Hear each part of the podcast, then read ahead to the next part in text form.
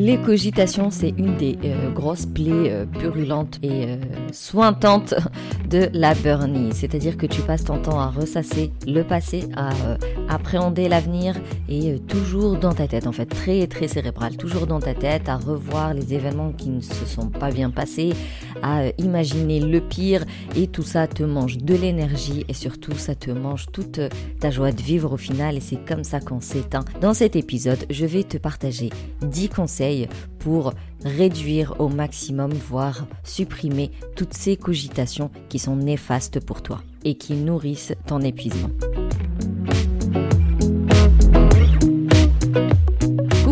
Bienvenue au Café des Burnies, le podcast qui prend soin des nanas en burn-out. Je m'appelle Sarah, je suis infirmière, naturopathe, coach en résilience et passionnée de tricot. Alors ma mission est de t'aider à déculpabiliser, à sortir de ton isolement pour recharger tes batteries et être épanoui. Chaque semaine, que ce soit en solo ou avec une nana inspirante, on parlera dévalorisation, échec, harcèlement, mal-être, mais aussi résilience, espoir, épanouissement, reconversion et surtout trichothérapie. Alors si tu veux être motivé au quotidien pour atteindre tes objectifs, rejoins mon canal Telegram privé. Chaque jour, je te partage un conseil, une réflexion, un exercice euh, que tu pourras mettre en pratique pour t'aider à sortir de ton mal-être et de ton épuisement. C'est aussi une communauté, du coup, c'est un groupe d'échange et d'entraide et donc tu auras ce groupe-là euh, qui te comprend et qui te permettra d'avancer euh, dans tes projets. Et la cerise sur le gâteau, c'est que tu ne seras pas obligé de passer par un réseau social. Je suis la première à vouloir limiter ma consommation d'Instagram et autres. Et donc j'aimerais euh, contribuer à ta détox digitale. Et pour ça, je peux continuer à t'apporter euh, de l'information utile, mais aussi de l'inspiration, de la motivation, sans devoir passer par un réseau social. Telegram, ça reste euh, une messagerie au final. donc tu lis ton message, t'échanges et tu repars. Il va pas t'absorber comme pourrait le faire un réseau social. Tu trouveras le lien dans le descriptif. Est-ce que tu es une hyper penseuse Tu sais, ce cerveau qui est constamment branché, qui est tout le temps en train de réfléchir, de cogiter, de ruminer, de se prendre la tête, d'imaginer des trucs, d'interpréter, bref, le fameux overthinking. C'est-à-dire que tu n'arrêtes pas, même lorsque tu t'apprêtes à dormir, donc tant pis, t'es sous ta couette, euh, sur ton oreiller. C'est le meilleur moment euh, finalement pour euh, bah, refaire le monde. Et puis après, il y a les écrans, il y a il y a toutes les surstimulations qu'on a dans la journée, il y a tout ce bruit sonore, euh, il y a toutes les informations que notre subconscient euh, enregistre euh, sans qu'on s'en rende compte. Tout ça vient contribuer à cette hyperactivité cérébrale. Donc le problème finalement d'être comme ça tout le temps en train de cogiter, c'est quoi? Parce que tu pourrais me dire, bah, laisse-moi tranquille. Moi, ça me permet de réfléchir, laisse-moi tranquille. Le souci, c'est que les cogitations ne t'apportent pas de solution. C'est juste de la rumination. C'est juste, tu revis des moments difficiles, tu revis des émotions difficiles, tu revis les réactions, le mal-être, tout ce que tu as senti de bad, quoi, tout ce que t'as pas apprécié, tu le revis et à chaque fois que tu le revis, ça prend une ampleur encore plus importante. Du coup, tout ça nourrit ton épuisement. Euh, le fait d'imaginer tous ces scénarios catastrophes, le fait de te rendre responsable des pires choses, euh, le fait de ne pas gérer tes pensées, c'est-à-dire que c'est elle qui qui, qui mènent la danse au final. Tu n'arrives pas à les arrêter lorsque elles euh, te font sentir mal, lorsque euh, elles te, ouais, voilà, lorsqu'elles ne te font pas de bien.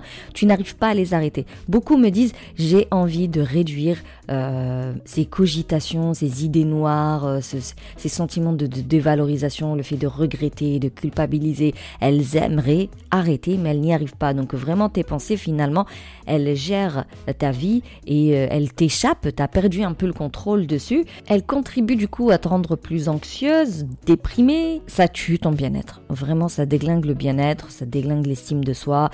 Donc ça t'empêche d'avancer. On peut pas, c'est impossible de sortir du burn-out lorsque on passe son temps à cogiter et lorsque on est dans cette euh, euh, cette vision négative de soi et euh, de des autres et du monde, c'est pas possible. Psychologiquement parlant, ça te ça t'emprisonne dans une bulle où, où rien ne va et rien ne pourra aller, mais en plus physiquement parlant, ça te bouffe de l'énergie à chaque fois que tu vis dans ta tête un événement passé euh, qui t'a fait du mal, lorsque tu le vis dans ta tête, ton cerveau il voit pas trop la différence. Il a l'impression que tu le vis pour de vrai et donc il va aller activer tout ce qu'il faut en termes de neurotransmetteurs, euh, en énergie tout court et, donc ça te ça t'épuise physiquement parlant alors que tu es juste en train de cogiter. Et bien évidemment, ça va aussi nourrir ton trouble de concentration, c'est-à-dire que tu es en train de bosser, sur un dossier ou avec un patient ou avec tes enfants, et puis bim, il y a une idée, hop, qui vient, il y a là, accapare tout ton cerveau, et tu es là dans ta tête en train de vivre ton film, alors que ceux qui sont autour de toi, ben, ils sont toujours là autour de toi, mais toi, tu n'es plus euh, avec eux. Les cogitations troublent la concentration, détériorent tes rapports avec les autres, t'empêchent d'être au calme, sereine et apaisée, et surtout t'empêchent de dormir. C'est une des grandes, euh, enfin, je veux dire, celles qui font des insomnies, ben, qu'est-ce que tu fais pendant tes insomnies? Elle va dire ça mouline, ça mouline, ça mouline. Donc vraiment les cogitations, sincèrement, ça n'a absolument aucun but bénéfique. Ça ne trouve, c'est pas ça. Trouver des solutions, réfléchir, c'est une chose. Cogiter, c'en est une autre. Et donc tu vas euh, aggraver les séquelles que ton stress chronique a déjà fait je le rappelle que le stress, il va pas juste impacter ton humeur ou ta fatigue, il va aussi avoir de vrais impacts négatifs sur ta santé. C'est-à-dire que tu auras des troubles alimentaires, euh, tu auras des pathologies gastro-intestinales, tu peux avoir cet intestin malade qui euh, n'absorbe plus les, nutriments, les vitamines et autres. Euh, donc tu peux avoir des carences, tu peux avoir une inflammation chronique. donc vraiment, tu peux choper des maladies. Alors si à chaque fois que tu ressasses, que tu rumines, que tu cogites, t'actives tout pareil, les euh, neurotransmetteurs, euh, tu, te mets en, mode stress. Alors certes, il est imaginatif, mais ton corps, il croit vraiment que tu es en mode stress, donc tu viens nourrir tous ces troubles que le stress a déjà enclenchés. Tu viens aggraver les séquelles, tu viens aggraver les conséquences d'un stress chronique et ça va créer ce fameux cercle vicieux, c'est-à-dire que j'ai de base hein, des troubles de l'humeur euh, qui eux vont m'empêcher, tu sais, de manger correctement, de dormir correctement, euh, voilà, ça, ça déglingue tout, tout mon hygiène de vie et le fait d'avoir déglingué mon hygiène de vie, ça vient aggraver mes troubles de l'humeur. C'est vraiment un cercle vicieux. Donc maintenant tu vas me dire d'accord, qu'est-ce qu'on fait maintenant euh, Qu'est-ce que je peux faire pour réduire mes cogitations? Je vais te partager 10 conseils pour réduire tes cogitations et c'est des conseils finalement que j'ai tirés des, échanges que j'ai avec les nanas que j'accompagne.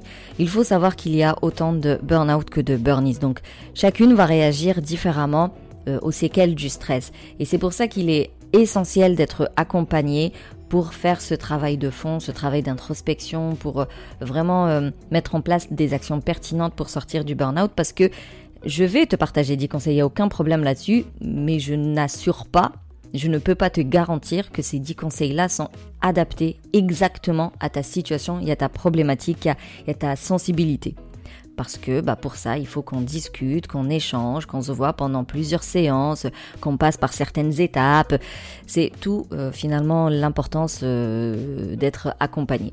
Mais je reste persuadée que si tu mets en place ne serait-ce que la moitié, tu verras des résultats. Mais encore une fois, c'est un entraînement, donc il faut les mettre en place. Il suffit pas juste d'écouter le podcast, il faut prendre note si nécessaire et ensuite hop, tu planifies un plan d'action où tu mettras en place euh, en pratique, vraiment tu vas pratiquer les conseils que je vais te partager. Donc premièrement, et pour moi c'est le plus important, c'est vraiment une tâche à la fois. On a toujours dit euh, oui, la femme, euh, elle peut faire plusieurs choses à la fois, alors que l'homme, il sait pas faire plusieurs choses à la fois. C'est une grosse arnaque. C'est vraiment de la bullshit comme pas permis. C'est juste euh, un proverbe à la con qui oblige la femme à faire plein de trucs, à s'occuper de plein de choses, à être sur tous les fronts et laisser l'homme, lui, tranquillou. Oh, skin, tu sais, il sait pas faire plusieurs choses à la fois. C'est faux. Et c'est pareil dire oui, la femme, elle est plus mature que l'homme. C'est faux. C'est faux, tout dépend de ton éducation, tout dépend de ton environnement. Il y a, c'est pas du tout une science exacte et nous ne pouvons pas euh, faire plusieurs choses à la fois. C'est complètement erroné. Euh, le multitasking là, c'est faux. C'est juste pour euh, culpabiliser la femme qui n'arrive pas à le faire. C'est pour incomber des responsabilités à la femme alors que ça dépend pas du tout d'elle. C'est juste pour nous obliger à nous occuper de tout en nous disant que tu vois, tu as la compétence de t'occuper de tout. moi laisse-moi tranquille, je peux pas le Donc vraiment le plus difficile les filles, c'est de comprendre qu'il n'y a pas de raison à ce que vous vous en fassiez plus que les autres. Il n'y a pas de raison. Ok? Il y a des tâches. Les tâches, elles sont généralement, surtout les tâches quotidiennes, elles sont à la portée de tout le monde. Donc, toi, tu t'occupes d'une tâche et quelqu'un d'autre doit s'occuper de l'autre tâche. Tu ne peux pas t'occuper de plusieurs tâches en même temps parce que ce n'est pas vrai. Tu ne sais pas faire plusieurs choses en même temps. C'est complètement de l'arnaque et genre c'est une arnaque internationale quoi. J'ai envie de dire quand on parle de codes sociaux, ça en fait partie. Il faut absolument revoir ta notion d'urgence, ta notion de priorité euh, et t'acceptes que tu ne peux pas t'occuper de tout tout de suite et en même temps. Donc pour moi, la première règle, c'est de d'accepter qu'on t'a menti, que ce n'est pas vrai. Tu n'as pas cette qualité euh, de superwoman euh, qui te permet de faire plusieurs trucs en même temps. Ce n'est pas vrai. Tu es efficace seulement et seulement si tu te concentres sur une seule tâche à la fois. Et donc, tu ne peux pas tout faire dans une journée. Tu as besoin de prioriser. Tu as besoin de choisir ce qui est réellement important, ce qui est réellement urgent. Tu as besoin de te limiter euh, dans tes actions parce que tu as une journée, si tu retires le temps passé au boulot, le temps euh, à passer aux toilettes, à manger, à préparer peut-être à manger, je sais pas. Si tu vois un peu dans une journée, tu verras que finalement il te reste pas beaucoup de temps et donc tu ne peux pas euh, tout faire et donc bah, il faut limiter ton nombre d'objectifs par journée et faire uniquement ce que tu peux réellement faire. Et surtout, ça rejoint le lâcher prise, bah, c'est d'accepter que tu ne peux pas tout contrôler. Euh, d'accepter de devoir déléguer, de devoir euh, bah, ne pas faire certaines choses, euh, ou alors quand tu délègues, bah, accepter que ce ne soit pas fait comme toi tu aimerais que ce soit fait. Tu reprends tout ce que tu as à faire, tu vois ce que tu peux réellement faire, tout le reste tu le délègues, et quand tu fais ce que tu as à faire, tu te concentres sur une seule tâche à la fois, et ce sera déjà beaucoup plus facile de d'arrêter les, les, idées parasites qui viendront bah, te parasiter. Mon deuxième conseil, ce serait de t'entraîner au flow. cet état mental, qu'on atteint lorsque on est complètement plongé dans une activité. Euh, c'est un état euh, d'une maximale concentration, mais aussi de plaisir. Obligé, si tu analyses tout ce que tu fais dans tes journées, t'en trouveras un, un truc, une tâche, une action que lorsque tu l'as fait, t'es bien et t'es super concentré. Seul l'instant présent et les sensations immédiates comptent quoi tous les soucis, les ruminations s'envolent. T'as plus le temps de toute façon, t'as pas l'espace pour euh, réfléchir à tout ça tellement que t'es over concentré sur ce que tu fais. Donc certaines elles vont, elles vont euh, atteindre cet état de flow en faisant du sport, d'autres en cuisinant, en faisant du jardinage, en faisant le ménage. Euh, peindre aussi, ça marche bien. Tricoter, ça marche super bien. Je ne pourrais, enfin, je passe mon temps à vous recommander la trichothérapie parce que elle utilise autant le cerveau analytique que le cerveau créatif. Donc tu es, concentré, tout ton cerveau, il est occupé à tricoter et euh, ça t'aide à l'auto-hypnose, à la méditation, à la réflexion lorsque tu en as envie. Ce qui est chouette avec le tricot, c'est que soit tu es à fond dans le point que tu es en train de tricoter et tu ne fais que ça, soit c'est un point que tu maîtrises très bien et donc tu as de l'espace pour réfléchir, mais c'est toi qui décides. Tu dis j'ai un problème, je vais essayer de réfléchir à une solution. Donc euh, c'est toi qui décides. En fait, tu es tellement dans de good vibes, forcément la cogitation c'est pas trop le moment quoi. La trichothérapie, c'est vraiment tout ce qu'il faut pour apaiser l'esprit, pour euh, se détendre, pour euh, calmer un petit peu, passer du cerveau stress au cerveau repos et c'est ultra accessible absolument à tout le monde. Et c'est pour ça que euh, dans mon accompagnement, il y a toute une boîte à outils pour se lancer dans le tricot avec des projets ultra débutants et, que euh, quand j'envoie ma petite box, eh bien, il y a tout le nécessaire dedans histoire de prémâcher le travail parce que je crois plus, plus, plus en la trichothérapie. Je l'ai vu détendre des personnes et je l'ai vu même euh, pousser à l'épanouissement tout simplement. Donc toi, lorsque euh, tu as envie d'être en mode flow sur une activité bien particulière, eh bien tu t'entraînes à la faire et à chaque fois qu'il y a une idée qui vient de parasiter, tu dois l'arrêter, la repousser. Ça reste un entraînement comme tout. Mon troisième conseil, ce serait d'extérioriser, sortir de ton cerveau tes pensées, tes ressentis. Quand tu cogites, tu as tendance, donc je t'ai dit, à rejouer euh, des événements passés, des, des, des, échanges, des dialogues. Euh, vraiment, tu te fais un film. En plus, un film qui n'est pas forcément véridique parce qu'il y a énormément d'interprétations dans nos cogitations. La solution, ce serait de poser tes mots, tes obsessions, tes pensées, tes ressentis. Vraiment, tu poses tes émotions sur du papier du papier. Moi, je préfère toujours un carnet et un stylo. Tu peux le faire hein, sur une tablette ou un ordinateur, mais vraiment un stylo et un carnet, il n'y a pas mieux. Ça va te permettre de clarifier les choses, d'y voir un peu plus clair et c'est t'en délester en fait. Tu vas t'en décharger. Tu les sors de ton esprit. De toute façon, euh, la parole, ça a toujours été euh, thérapeutique C'est pour ça qu'on va voir un psy, c'est pour ça qu'on va dans des groupes euh, de parole, parce que la parole est thérapeutique, c'est pas un truc qui date d'hier, ça a toujours existé, c'est juste que c'est dans des milieux bien précis, bien médicaux, ou peut-être que tu n'as jamais mis les pieds, mais la prise de parole, c'est thérapeutique. C'est pour ça que moi j'utilise les groupes de parole ou j'ai des coachings de groupe parce que je sais que parler avec les autres, c'est bénéfique. Mais en plus, la graphothérapie, ça a d'autres bénéfices. C'est-à-dire vraiment, les scientifiques se sont déjà intéressés euh, aux bénéfices de l'écriture. Elle diminue le stress, elle diminue l'anxiété. Le fait d'écrire permet de se concentrer sur les pensées qui nous obsèdent, sur les émotions que ça génère, afin de euh, faire des phrases en fait et d'y mettre un certain ordre. déjà rien que le fait d'écrire en fait, ton cerveau automatiquement il va se dire attends je vais pas écrire n'importe comment je vais essayer quand même euh, d'y mettre une certaine chronologie ou euh, une certaine logique donc finalement tu te mets à organiser tes pensées sans le savoir et ça va former une histoire euh, qui est construite alors que quand c'est dans ta tête ça va dans tous les sens ça passe du coq à l'âne et tu t'en rends même pas compte ce qui évite finalement de tourner en rond de ruminer dans, pour rien, sans arriver au bout. T'arrives jamais au bout.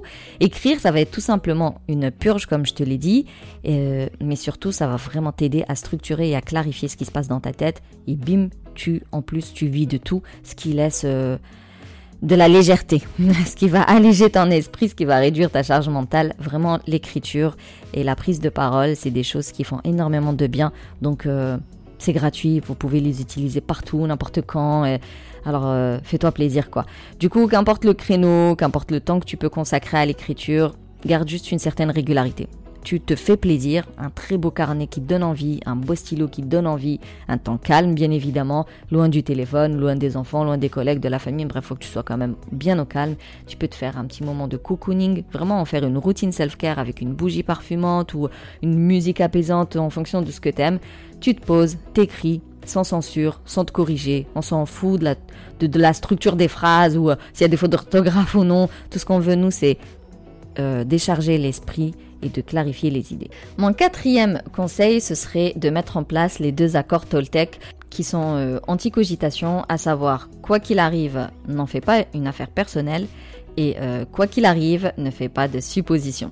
Je ne vais pas rentrer dans le détail, je te renverrai plutôt vers euh, l'épisode, alors c'est l'épisode 56 dans lequel j'explique en détail les quatre accords Toltec. Le cinquième conseil serait te lancer dans la visualisation positive qui va permettre à ton cerveau de se détendre, d'activer des hormones de bien-être étant donné que le cerveau ne fait pas la différence entre une image réelle et une image virtuelle, tout comme il peut donc générer du stress plus plus plus, tout comme il peut générer un bien-être absolu. Et donc, dès que tu te rends compte que tu cogites, dès que tu vois que tu es noyé dans tes pensées qui te font du mal, qui ne te font pas de bien, tu t'arrêtes et euh, tu bascules vers une image qui est agréable, un souvenir qui te fait beaucoup de bien, une personne qui te réconforte, une activité qui te calme, euh, vraiment euh, un geste peut-être tendre que tu as, que as apprécié. Euh, qu'importe finalement ce que c'est, qu'importe ce que contient l'image, tant que tu bascules de la cogitation vers une image beaucoup plus positive, réconfortante, qui fait du bien.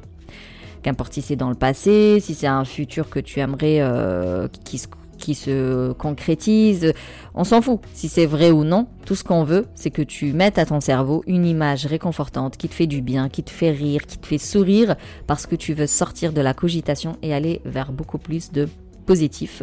La visualisation euh, positive, elle est euh, beaucoup plus efficace lorsque euh, tu commences par de la cohérence cardiaque. Tu fais de la cohérence cardiaque histoire de te détendre, en fait, ça va te mettre en, en condition, quoi. Et après, tu commences à imaginer, tout comme tes cogitations au final, sauf que toi, tu changes de, de film. Et là, tu vas vers une comédie de drôle ou euh, quelque chose de plus sympa. Pourquoi pas même regarder, prendre ton téléphone. On a tellement de photos et de vidéos sur notre téléphone. Et eh ben, revoir les photos agréables, peut-être des vacances ou des vidéos, des soirées avec la famille, les amis, tout ça. Vraiment mettre à ton cerveau des choses positives pour sortir de la cogitation et euh, de toutes ces euh, conséquences néfastes. Le sixième conseil, ce serait pour se vider la tête, rien de tel que le sport. Par sport, je dis surtout activité physique. C'est-à-dire qu'importe l'activité physique, même de la marche, c'est très très bien, même des étirements euh, vite fait à la maison, c'est très très bien. Qu'importe tant que tu mets en mouvement ton corps, tant que tu sors un peu de la, tu sais ce cette euh, sédentarité là sur euh, un canapé ou une chaise ou je ne sais quoi avec le téléphone à la main et puis scroller comme ça avec le cou tout tordu. On sort de là et on met son corps en mouvement. On commence à, à ouvrir un peu la cage thoracique, à redresser le, la colonne vertébrale et, et à, à bouger les genoux quoi. Vraiment mettre son corps en mouvement, ça va ça va stimuler la sécrétion d'endorphines, ça reste quand même une hormone de plaisir, de bien-être. C'est un excellent anti-stress, ça va stopper tes pensées anxieuses qui tournent en boucle dans ta tête, ça va euh, te permettre euh, de te vider la tête en faisant du sport, mais en plus l'activité physique va t'aider à canaliser ton énergie, à évacuer les tensions accumulées. Donc le sport, ça va venir libérer tout ça pour te permettre de te détendre et de te recentrer sur tes sensations et d'être beaucoup plus à l'écoute de ton corps obligatoirement, ça va venir clarifier tes idées. Mon septième conseil serait d'utiliser des plantes, des huiles essentielles, des compléments alimentaires anti-rumination. Euh, tu as des plantes qui calment euh, et qui soulagent la, nervosité, qui apaisent par exemple les troubles du sommeil. Donc tu as l'aubépine, euh, tu as la valériane qui sont très connues, le coquelicot, le safran, euh, côté morosité, la déprime, tu peux tester euh, le griffonia. Tu peux viser les anti-anxiété, anti-stress, anti-nervosité comme euh, l'écorce de magnolia. Alors il y a un truc, je sais jamais le prononcer, c'est l'escolzia. L'escolzia. T'as le pavot de Californie aussi qui est très, très efficace. Mais attention, Remède naturel ne signifie pas remède sans problème. Il peut y avoir des interactions médicamenteuses, il peut y avoir des effets indésirables, il peut y avoir des contre-indications en fonction de ton état de santé actuel. Donc, on prend pas ça à la, légère, on, ne fait pas d'automédication, s'il vous plaît. On se soigne pas comme ça à l'arrache, euh, en mode feeling, en mode j'ai vu sur internet et tout. Donc, s'il vous plaît, on consulte un médecin traitant. Il y a les médecins euh, homéopathes qui sont peut-être plus sensibles à la phyto et la aromathérapie. Euh, il y a des médecins phytothérapeutes, il y a des médecins euh, qui se spécialisent dans tout ce qui est euh, tradition ayurvédique, chinoise et autres, et tu peux aussi réserver une consultation naturopathie avec moi, bien évidemment. Le conseil numéro 8 serait de nourrir correctement ton cerveau avec les bons nutriments pour qu'il fonctionne de manière optimale. Donc, tu peux faire le plein d'oméga 3 comme les poissons gras, les, oléagineux, les huiles végétales. Tu peux faire le plein de vitamine B9. Elle joue un rôle central dans les capacités euh, cognitives, dans la régulation de l'humeur. Euh, tu peux la trouver du coup dans les légumes verts, les légumineuses. Euh, tu peux faire le plein d'antioxydants dans les fruits, les légumes colorés, les épices, le thé vert, le thé vert matcha. Là.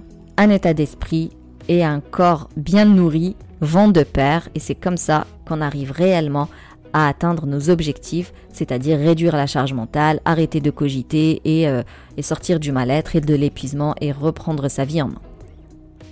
Mon neuvième conseil serait donc de cultiver ta joie de vivre, ton optimisme, ta positivité et donc ta résilience. J'en ai déjà parlé dans les autres conseils, mais là je vais vraiment insister sur la résilience.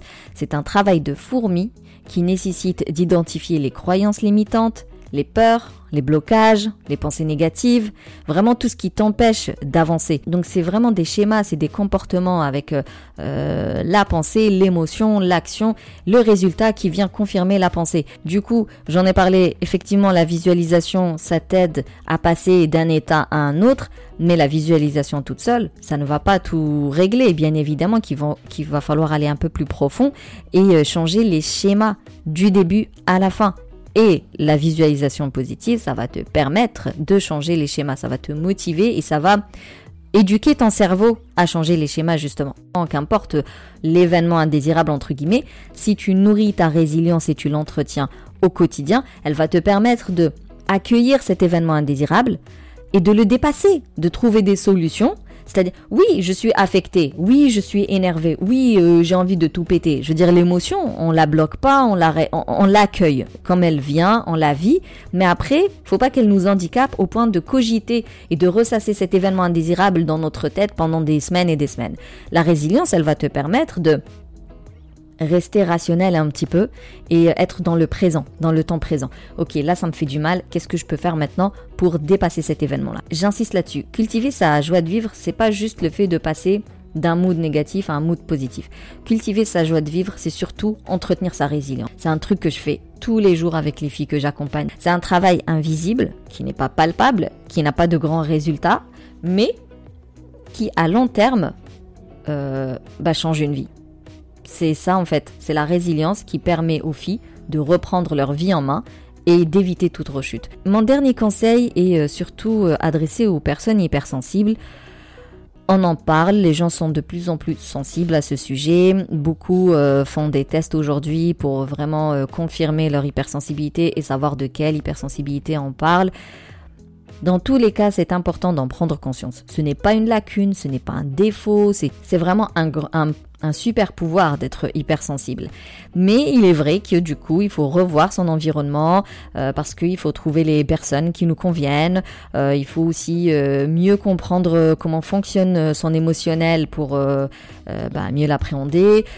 puis il faut vraiment, vraiment identifier ses limites pour se protéger. Tu as besoin aussi d'identifier toutes tes ressources, toutes tes capacités, tout en super pouvoir justement. Il faut aussi avoir une bonne hygiène de vie avec des routines self-care pour venir réduire tout le stress, l'angoisse, l'anxiété qui est liée euh, à, cette hypersensibilité quand elle est euh, méconnue et pas du tout gérée, pas prise en compte euh, dans le quotidien. Et bien évidemment, tout ce travail-là se fait avec un professionnel, un coach, un psychothérapeute, même si bon, le psychothérapeute, il va pas travailler l'hygiène de vie, mais tu peux associer en fait la psychologie pour travailler les blessures d'enfance, mais aussi le coaching pour tout ce qui est euh, équilibre de vie, euh, hygiène alimentaire, routine self-care, euh, objectif même, mission de vie et autres pour vraiment te créer ce fameux sas de décompression et de transition. Voilà, donc pour te faire un récap des 10 conseils euh, anti-cogitation. La première, c'est de comprendre que euh, le multitâche, c'est une grande arnaque. Tu ne sais faire qu'une seule chose à la fois et plus tu te concentres sur une seule chose à la fois, mieux ça ira. Deuxièmement, c'est de t'entraîner à rentrer en mode flow lorsque tu fais tes activités pour éviter d'être happé par les, idées parasites. Troisièmement, c'est d'extérioriser au max, donc soit en parler avec les gens, mais surtout écrire et te décharger euh, le cerveau sur du papier. Quatrième conseil, ce serait d'utiliser les deux accords Toltec anti-cogitation, à savoir quoi qu'il arrive, n'en fais pas une affaire personnelle et ne fais pas de suppositions. Le cinquième conseil, c'est de te lancer dans la visualisation positive. Le sixième conseil, c'est de mettre en mouvement ton corps pour libérer les hormones de bien-être et te vider l'esprit. La septième astuce, ce serait d'utiliser les plantes et les huiles essentielles, les compléments alimentaires qui sont là pour réduire le stress, l'anxiété, la cogitation, améliorer euh, euh, le sommeil euh, et améliorer le bien-être tout simplement. Le huitième conseil, c'est de nourrir correctement ton cerveau. Celui qui cogite, bah, tu lui donnes les bons nutriments au moins pour éviter cet épuisement cérébral, ces troubles cognitifs. Le neuvième conseil, c'est d'entretenir ta résilience au quotidien. Quand on cultive sa joie de vivre, c'est pas juste pour rire ou pour sourire, mais c'est vraiment un travail de fond qui va te permettre par la suite de faire face aux épreuves de la vie et d'éviter toute rechute. Et le dernier conseil, si tu es concerné par l'hypersensibilité, eh bien prends en compte ton hypersensibilité et utilise-la comme un super pouvoir et non comme une lacune. Bah merci plus plus pour ton écoute. J'espère que ce podcast va t'aider au moins à réduire ne serait-ce que d'un dixième tes cogitations. Comme je dis, si j'arrive à aider ne serait-ce qu'une seule personne, eh bien mon travail est accompli. en tout cas, merci plus plus pour ton écoute. Si tu veux soutenir le Café des Burnies, tu peux me laisser un avis et me mettre 5 étoiles sur la plateforme d'Apple Podcast. Ça lui permet d'être euh, plus accessible à celles qui cherchent des informations pour sortir du burn-out. D'ailleurs, tu peux tout simplement partager le podcast un peu partout autour de toi.